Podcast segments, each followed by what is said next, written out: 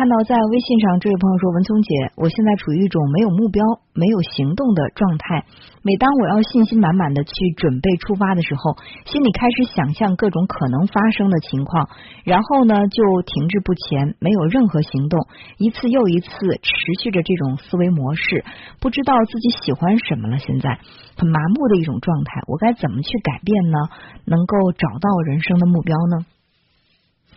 其实你要问我人生的目标是什么，我也得想半天才能告诉你我人生的目标是什么，因为这好像是一个比较抽象的概念吧。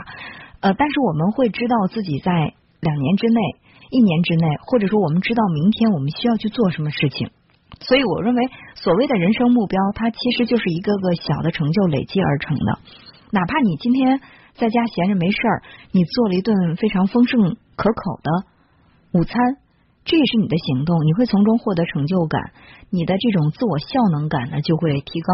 这会有助于你去实现自己的人生目标。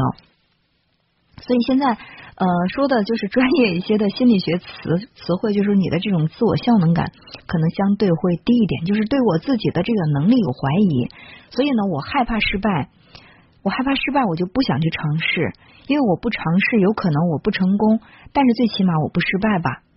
然后呢，就是慢慢的让这种思维模式成为自己的一种呃，在头脑当中比较固化的东西，这当然会阻碍到你的发展。所以目标，我觉得不要一下子设定的太高，但是也不要太低。太低的目标没有挑战性，我们会觉得做起来没意思。比如说，你给自己设定目标，我明天读一张报纸，这样的目标即使完成了，你会在心里开心吗？所以，真正让我们有成就感的目标，往往是那些。嗯，不太好完成，但是稍微努努力还是可以完成的目标，